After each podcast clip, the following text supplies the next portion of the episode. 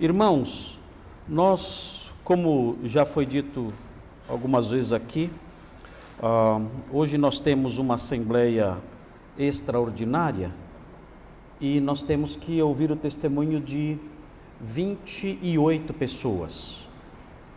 É, o total é 53. É muita gente. Então, nós, é, essas pessoas todas já foram entrevistadas por mim elas passaram ontem por uma entrevista com os líderes todos da igreja e agora os irmãos vão aprovar a inserção dessas pessoas no hall de membros hoje. Uh, e é bastante gente, eu dividi em dois grupos, então hoje veremos, ouviremos 28. Na semana que vem vai ser o mesmo ritmo de hoje, nós teremos assembleia ordinária na semana que vem. Então, é, hoje a Assembleia Extraordinária recebendo esses 28 e na próxima semana o restante, outro grupo também com 25, 25 é isso? 25, na semana que vem, no mesmo ritmo de hoje. Então, é, nós estamos fazendo tudo mais acelerado porque senão nós vamos sair daqui muito tarde e nós não queremos nos prolongar muito porque sabemos que os irmãos têm seus afazeres hoje também. Então, teremos uma aula relâmpago, uma aula rápida. Excepcionalmente, as aulas nossas são aulas de uma hora mais ou menos, mas hoje teremos uma aula mais rápida, com 55 minutos talvez, no máximo.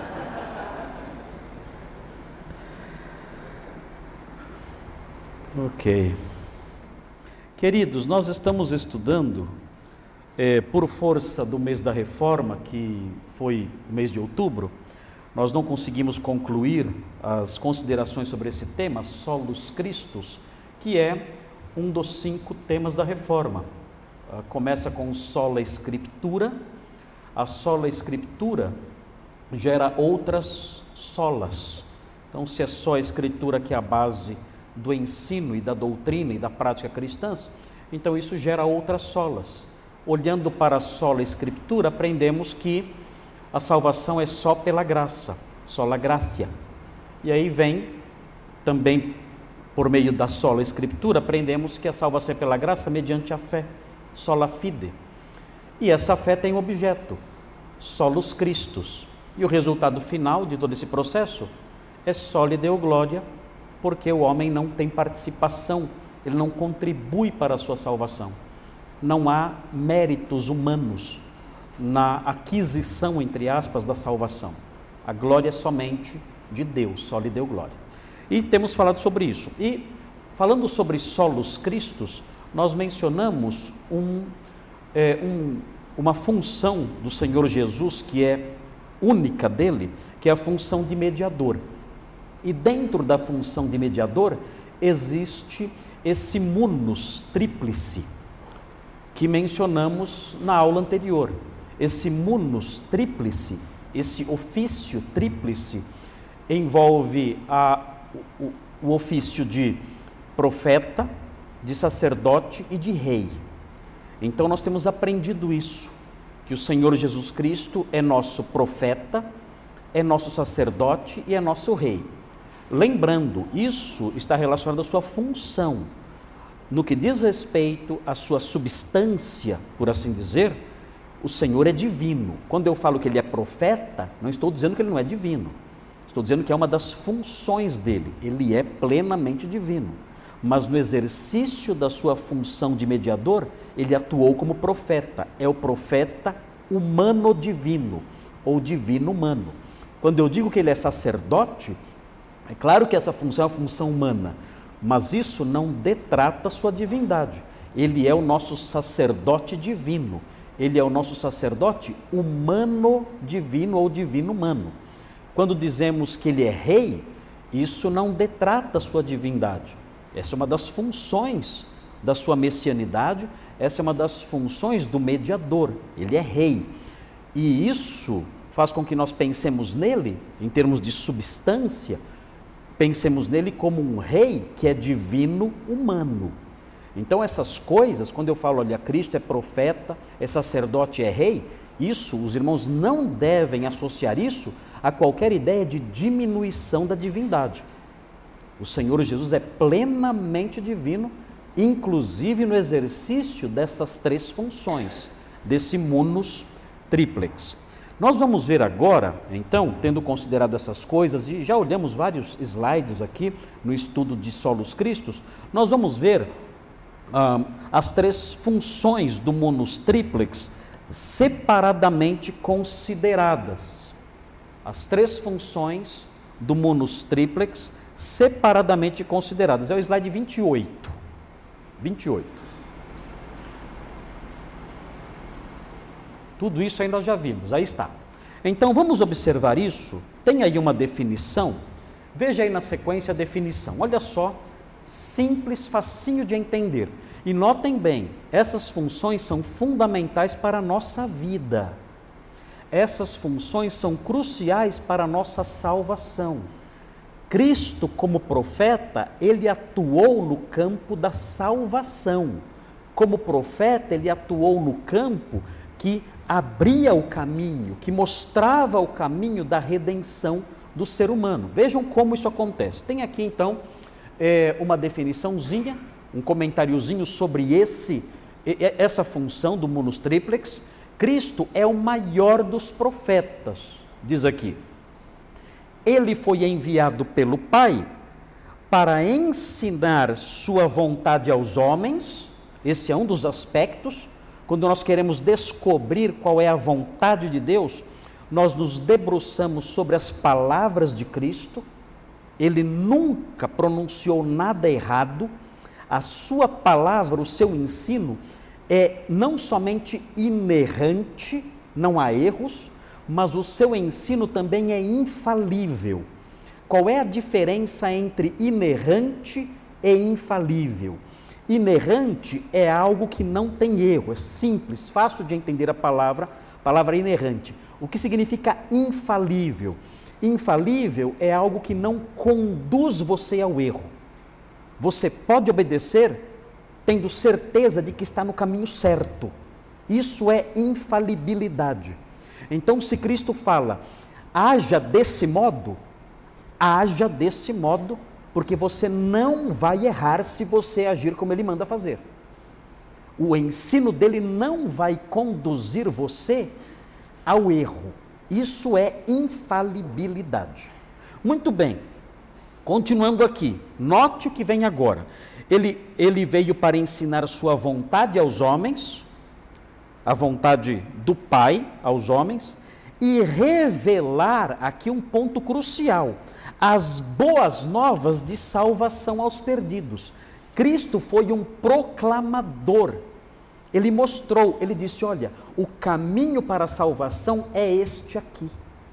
Você quer ser salvo? Pois bem, o caminho para a salvação é este.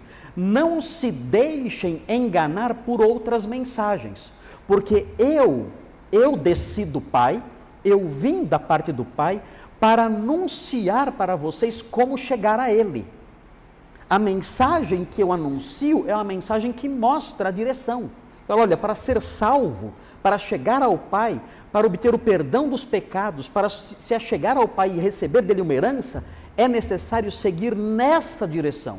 Ele mostrou o caminho para a salvação, o Evangelho. Isso tem implicações extremamente graves, sérias. Olha como termina a frase. Quem despreza, portanto, sua mensagem, despreza o quê? Vejam aí. Quem despreza sua mensagem, despreza as palavras do próprio Deus proferidas pelo Filho. Então não é uma questão de de adotar uma filosofia, uma ideologia, uma religião. Não é isso. Não é disso que estamos falando aqui. Quando nós consideramos o ofício de Cristo como profeta e, e aceitamos isso como verdade, os desdobramentos disso são seríssimos. Porque ele falou da parte de Deus, de forma inerrante infalível, mostrando como se deve viver de tal modo que agrademos o Pai, e não somente isso. Como podemos chegar ao Pai justificados, perdoados, salvos. Quem despreza então o que ele diz, despreza o que o próprio Deus diz. Qual é outra alternativa para uma pessoa dessas? Qual é a alternativa, a outra alternativa para alguém que faz isso? Zero. Não tem saída. Ela despreza a verdade que procede da boca do Criador do universo, do próprio Deus. Essa pessoa está numa condição irremediável, caso ela não se arrependa. Então, isso é muito sério quando pensamos em Cristo como o profeta, o profeta por excelência. Muito bem, vamos ver aqui na sequência alguns itenzinhos. Aqui é bem facinho. Aqui é bem facinho. É simples isso aqui. Não tem nenhuma complexidade nesses itens.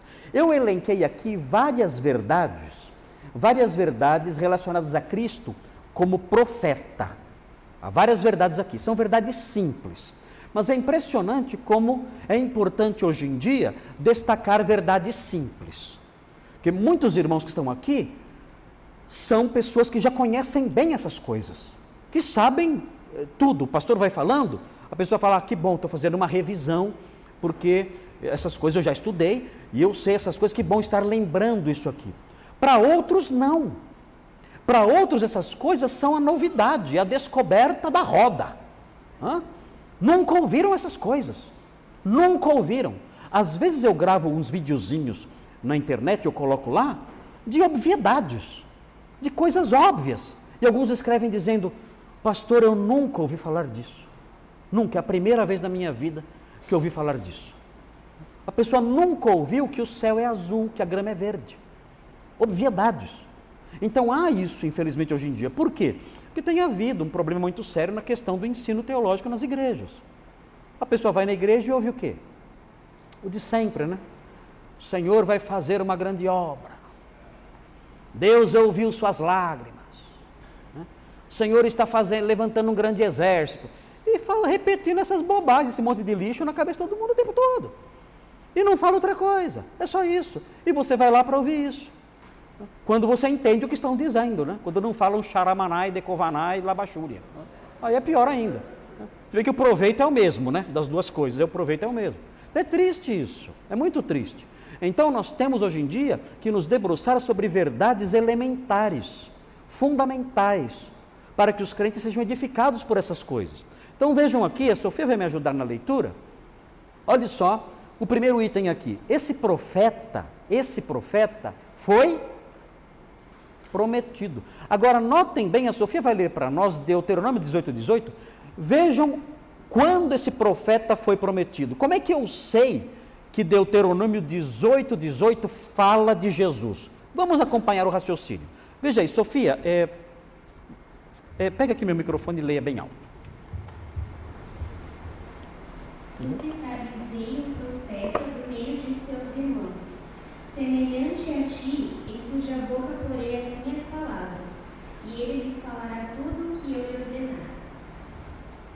Muito bem, aí está uma promessa feita por Deus nos dias de Moisés. Pastor Thomas, qual é a data mais ou menos da vida de Moisés? Que século antes de Cristo, mais ou menos?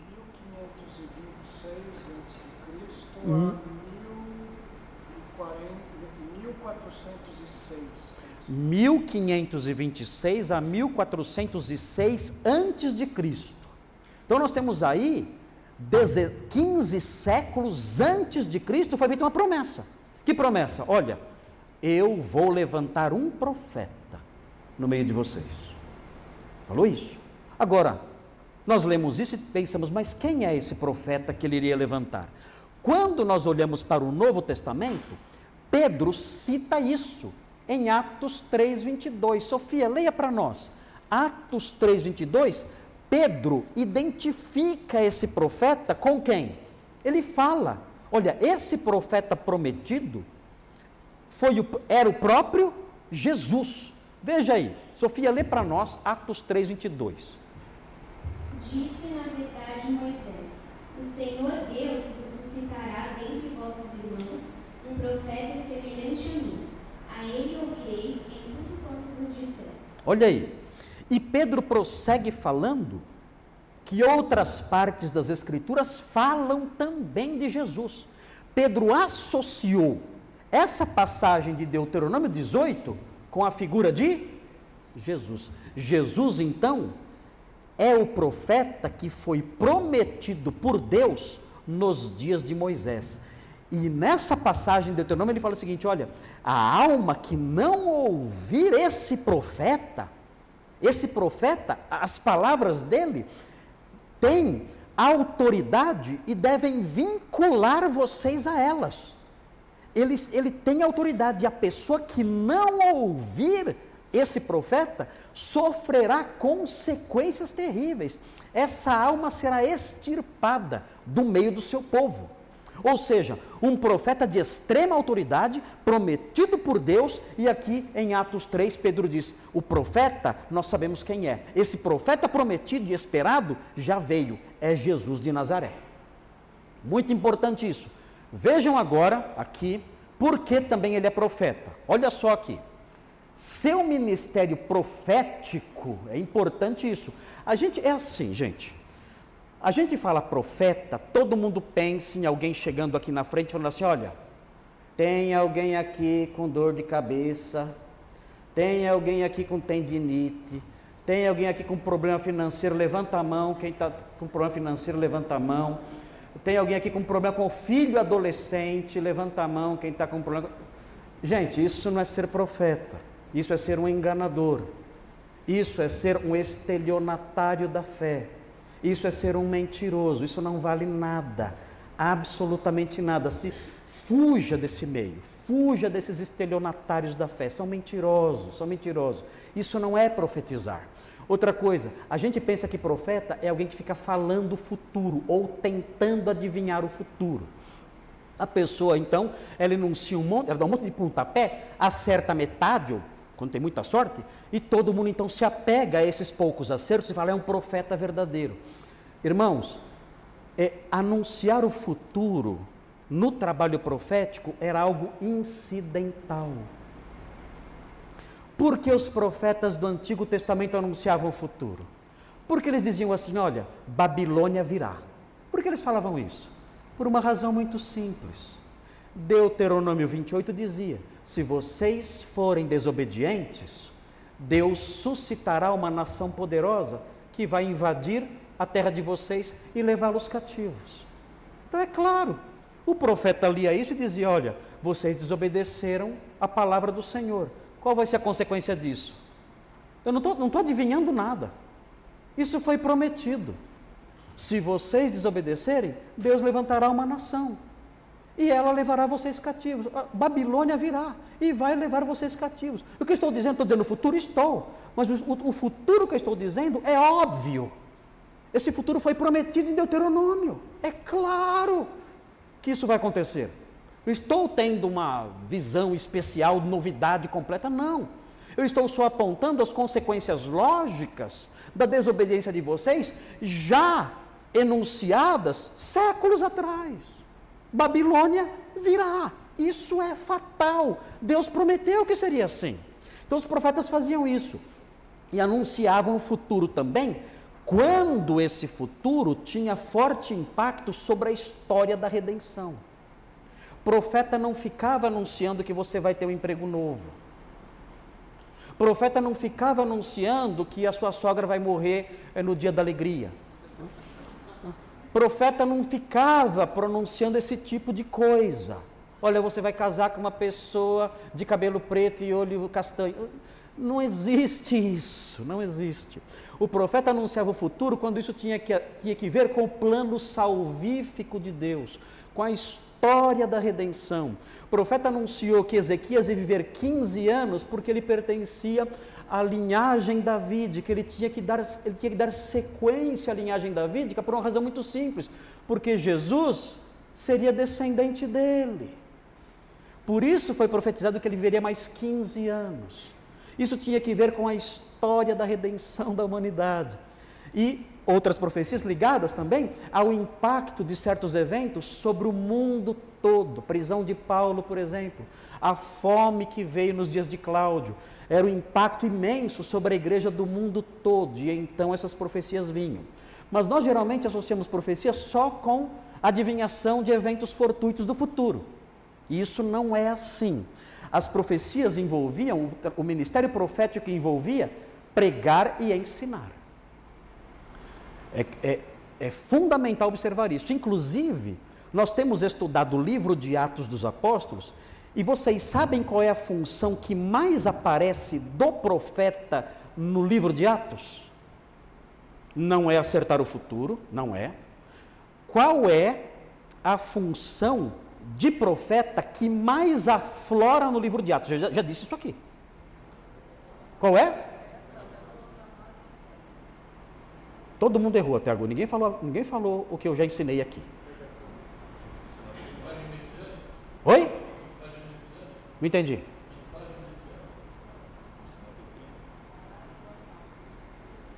Exortação, consolo, admoestação. O verbo paracaléu. O profeta, ele era, ele é mencionado em Atos especialmente consolando os irmãos. Consolando os irmãos por meio do ensino. Então, imagina, é, ele era um, o profeta era um conselheiro. Dá para acreditar nisso? Claro que tinha outras atividades. Mas a função que ele mais aparece fazendo em Atos dos Apóstolos é o trabalho de paracaléu, de exortação, de admoestação, de consolo. O texto fala assim: olha, ah, esses homens que eram profetas consolaram os irmãos de Antioquia. Olha a associação entre profetizar, entre ser profeta e consolar. Por serem profetas, eles consolaram os irmãos de Antioquia.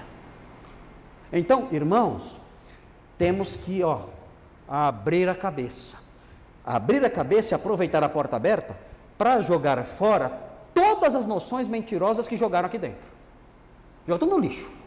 E abrir a cabeça, aproveitar essa porta aberta, que serve para jogar fora o que não presta, e fazer entrar na cabeça as noções bíblicas dessas coisas. O profeta é, entre outras coisas, um pregador e um ensinador.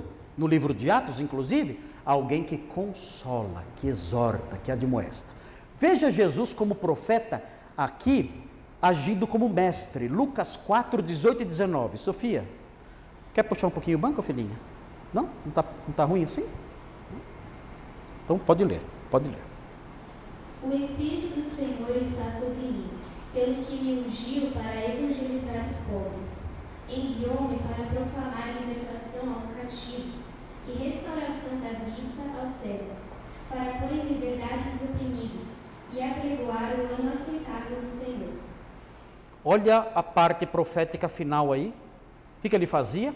Ele apregoava o ano aceitável do Senhor. O, o, o que significa isso? Ele estava apregoando, ele estava anunciando que o reino de Deus, naquele período da história, estava próximo. Esse era o sentido de, olha, ele está apregoando o ano aceitável do Senhor. O Senhor, o seu reino está sendo oferecido. O rei chegou e o seu reino está sendo oferecido. E isso fazia parte da sua proclamação como profeta. Veja João 3:2. Olha o que é dito aí. Aí é Nicodemos falando.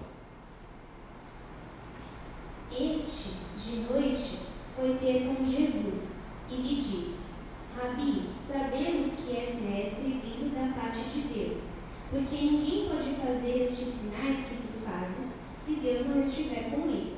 Nicodemos acertou? Acertou ou errou?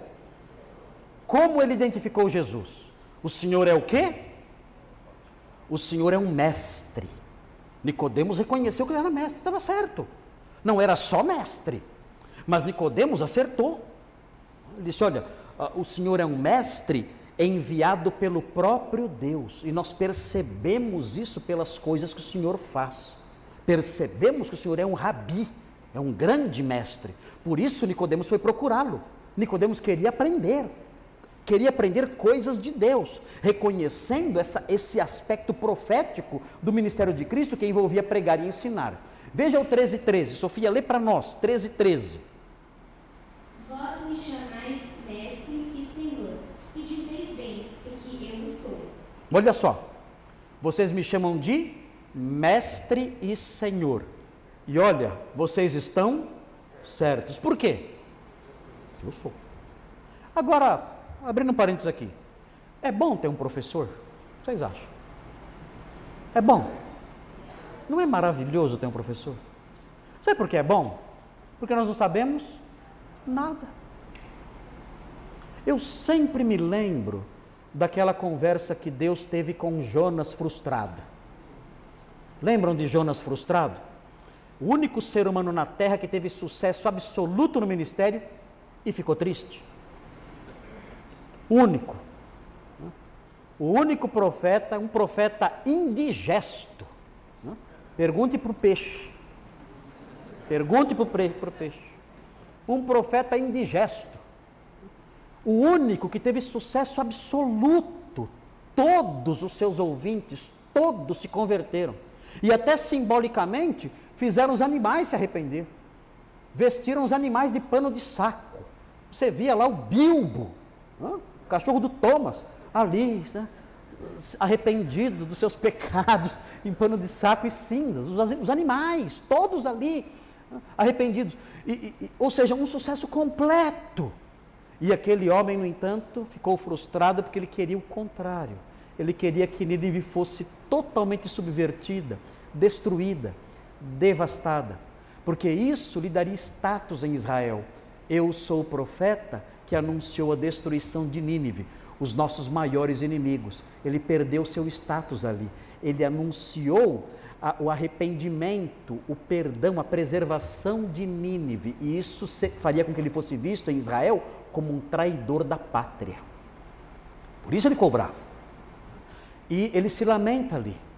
E então Deus fala assim para ele, essa parte que é interessante demais, Deus fala assim para ele, eu não teria misericórdia dessa cidade, onde os homens não sabem distinguir entre a mão direita e a mão esquerda. Gente, existe um grau maior de ignorância do que esse? Não saber distinguir entre a mão direita e a esquerda. Imagine. Tente ser um soldado que não sabe distinguir a direita e a esquerda. Direita, vou ver.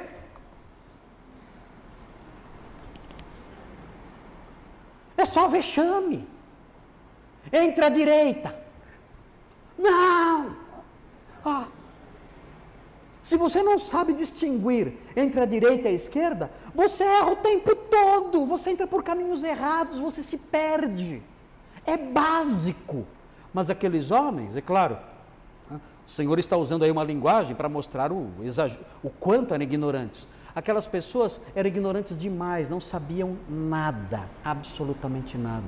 Precisavam de um mestre. Nós precisamos de um mestre. Porque vocês acham que são superiores aos ninivitas? Quem aqui acha que é superior aos ninivitas, levanta a mão. Ninguém? Acertaram. Não são mesmo. Precisamos de um mestre que nos ensine, que diga assim: olha, entre à direita. Senhor, onde é a direita? É aqui, ó. Vem pela orelha, aqui, ó. Eu pegar você pela orelhinha para você não esquecer mais. Aqui, aqui é a direita. Ah, aqui é. Pode andar? Pode, anda. Precisamos disso. Precisamos de um mestre amoroso, de um mestre paciente, que nos oriente e diga: olha, é assim que se vive. Ah, mas eu quero isso aqui. Não, isso não pode. Isso pode prejudicar você. Isso parece fazer bem. Isso parece saudável. Isso tem, isso tem aparência de felicidade. Mas isso é uma grande armadilha. Isso vai destruir você. Ah, mas aqui eu estarei protegido. Não, isso não é uma trincheira. Isso, isso é uma sepultura. Ah, mas é igual. Eu sei, isso não é uma trincheira, isso é uma sepultura. Não entre aí, isso é morte. Nós precisamos disso. Um mestre amoroso e paciente que nos mostre o caminho, como viver, como caminhar. Feliz o jovem. Gente, olha, se eu pudesse pegar essas palavras e socar na cabeça da juventude, eu faria. Eu, socar, mas socar ali com, com aqueles bastões da rota, uma bigorna, entrar na cabeça da pessoa e não sair mais. Vocês têm que obedecer o que o professor, o mestre ensina. Porque se vocês não fizerem isso, vocês vão trilhar caminhos de infelicidade irremediável. Não tem solução para certas coisas. Há certos erros que, se você cometer, não tem solução. É desgraça até o fim. Você precisa escutar o professor, que diz: não faça isso. Não vá nessa direção. Isso é veneno, isso é morte, isso é angústia, isso é tristeza, isso é mal. Nós precisamos desse mestre, precisamos desse professor que nos mostre como viver. Uh, hoje à noite, hoje à noite, nós vamos estudar, se eu conseguir é, falar tudo que eu quero, e eu não vou conseguir, nós vamos estudar a história de uma mocinha, a mocinha de 12 ou 13 anos, que saiu do acampamento de Jacó. Ela se chamava Diná. Olha, dona Diná está aqui. Ela se chamava Diná. E ela saiu do acampamento dos seus pais para conhecer, para ver as mocinhas de Siquém. Ela queria conhecer as mocinhas de Siquém. Ficou curiosa. Como será que vivem as mocinhas de Siquém? E ela saiu do acampamento de Jacó e foi à cidade conhecer só isso, ver. Ela foi ver as mocinhas de Siquém. Queridos, toda desgraça vocês, vocês não têm noção, venham hoje à noite, vocês não têm noção do tamanho da desgraça que aconteceu quando ela saiu de casa para conhecer as mocinhas desse quem. Olha que bonitinho. Ah, é da idade. Ah, eu sei. Eu sei que é da idade. Exa, exa acertou, miserável. É da idade. E é nessa idade, é nessa idade que existe a dobradiça da vida, em que a pessoa segue por caminhos de felicidade ou se afunda em sendas escuras e de destruição. É nessa idade. E ela saiu e foi ver as mocinhas desse quem. Pronto.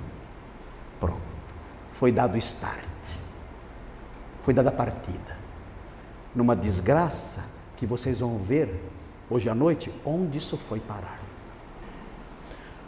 Não brinquem com os ensinos do professor. Ah, pastor, você é muito radical.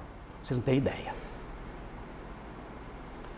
Eu, irmãos, não se negocia a verdade. Não, não, não se conversa sobre esses assuntos. Não se senta numa mesa e se debate se vamos ou não obedecer. Não. É radical total. É, é, é, é 100%.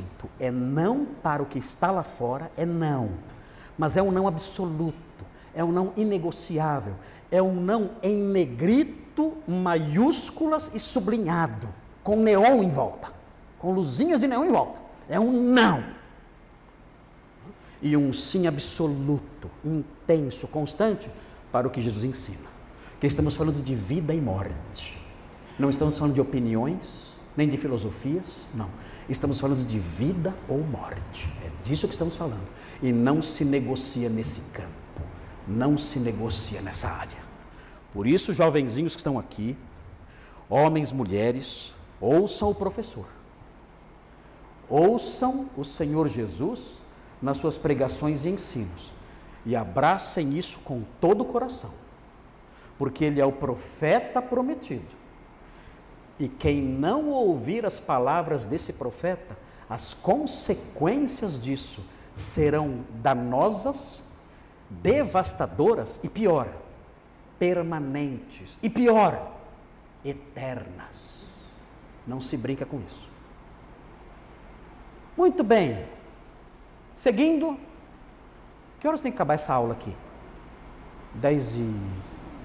Daqui cinco minutos? Cinco? Está amarrado. Não, não, não. Cinco minutos. Ok. Olha, cinco minutos então. Vamos ver então aqui. Ele é o único mestre dos cristãos. O único, ok? Mateus 23, 8. O único mestre dos cristãos. O único. Ah, mas o pastor Marcos é meu mestre. Não, sou nada. Eu só tenho que repetir o que o mestre falou. E se eu inventar alguma coisa? Olha, irmãos, eu estou aqui com uma ideia. Deus me revelou essa noite que Deus é azul. Amém? Amém? Deus é azul, mas Deus é um azul bonito. Amém? É, Deus é o avatar azul. Você gosta de cinema mesmo, hein? Mas é isso aí, eu também gosto. Eu noto. Se eu disser isso, você é louco, pastor. Deus tirou isso. Deus falou comigo. Que falou nada? Você está sonhando? Está ficando velho, está ficando louco? Isso é bobagem isso. Que tolice é essa? Não, mas eu sou seu mestre. Não. O, o Senhor me ensina só até o ponto em que o Senhor se harmoniza com o que Jesus ensina. Eu não sou obrigado a seguir a sua cabeça. O que dá na sua telha, isso não tenho obrigação nenhuma de obedecer, de acreditar e de seguir, de, absolutamente. Eu sou seu aluno e eu aprendo com o Senhor na medida em que o Senhor apenas reproduz o que o mestre verdadeiro fala. Quando o Senhor diz algo da sua cabeça, isso é outra história. Irmãos, é por isso que quando eu ensino vocês, eu falo assim, gente, eu vou falar agora aqui uma coisa que eu acho. Já, já viram falando isso? Eu falo isso às vezes, eu não falo? Falo, não falo? Mas, ó, o que eu vou falar agora é o que eu acho. Ah, mas ó, é, o, é o que eu acho. Não é palavra de Deus, não é ensino de Jesus, não. É o que eu, o Marcos, pecador perdoado, é o que eu acho. Quem quiser achar, quem achar que, ó, não, o pastor está certo, ok. Quem achar que eu estou errado, sem problemas. Eu não sou Deus, não sou mestre, não sou o mestre divino. Agora, o que eu vou dizer agora não é o que eu acho. O que eu vou dizer agora é a verdade, é o que Jesus falou. É o que eu vou dizer agora. Então tem, tem essa diferença. Quem é então o nosso mestre único? Mateus 23, 8. Sofia, pode ler. Vós, porém, não sereis chamados mestres, porque um só é o vosso mestre, e vós todos sois irmãos. Olha que lindo isso. Quantos mestres nós temos? Um. Quem é meu mestre? Jesus, meu mestre. Vou segui-lo? Vou segui-lo. Ah, por onde? Por onde eu vou segui-lo? Por onde? Por onde ele for. Por onde ele for. Às vezes, segui-lo pode me deixar em maus lençóis, não é verdade? Pode ou não pode? Pode. Às vezes, segui-lo pode comprometer meu emprego. Pode ou não pode? Pode. Às vezes, segui-lo pode fazer com que eu tenha problemas com a minha família. Pode ou não pode? O que, que eu faço então? O que, que eu faço? Keep walking. Hã? Vou continuar seguindo. Vou segui-lo. Pauladas, pedradas, hã? tudo eu continuo seguindo. Marchando, ele é o meu mestre. Ele olha para trás e fala: Vem, vem, vem, vem. Mas Senhor, tem... vem. Eu vou seguir. Hã? Mas eu tropeço e caio. O que ele faz? Ele volta, me pega no colo e me carrega um pouquinho ele é o mestre amoroso, ele é o mestre paciente. Ele vai nos falando ao coração, vai nos ensinando por Sua palavra, e eu vou seguindo a Ele sempre, sem parar. Eu sigo meu bom mestre. Tem um, tem um hino que fala isso, não tem? Seguirei ao meu bom mestre. Seguirei ao meu bom mestre. Seguirei ao meu bom mestre, onde quer que for, irei. Amém? Amém. O irmão ia falar?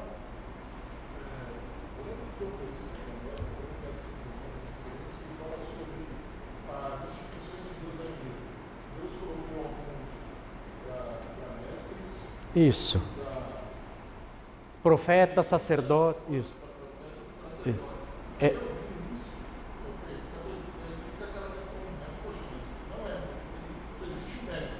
Isso. Existem outros, é. É assim, eu, no item, quer ver, ó? No item, no último item dessa lista, vai falar isso aí. No último item que eu não vou conseguir apresentar hoje.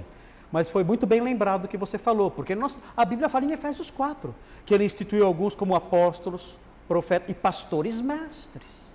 Então, como a gente harmoniza isso com o que Jesus falou? Então, aqui nós temos, é, eu vou mostrar para vocês, aqui na sequência, eu vou mostrar como harmonizar isso. Ah, ah, e, e tem que ver, o que eu posso adiantar isso, tem que ver com a ação do Senhor Jesus, que ele continuou ensinando ao nomear pessoas a quem ele concedeu esses dons. Mas quem é o mestre? Ele. E ele então criou alguns instrumentos para ele continuar ensinando.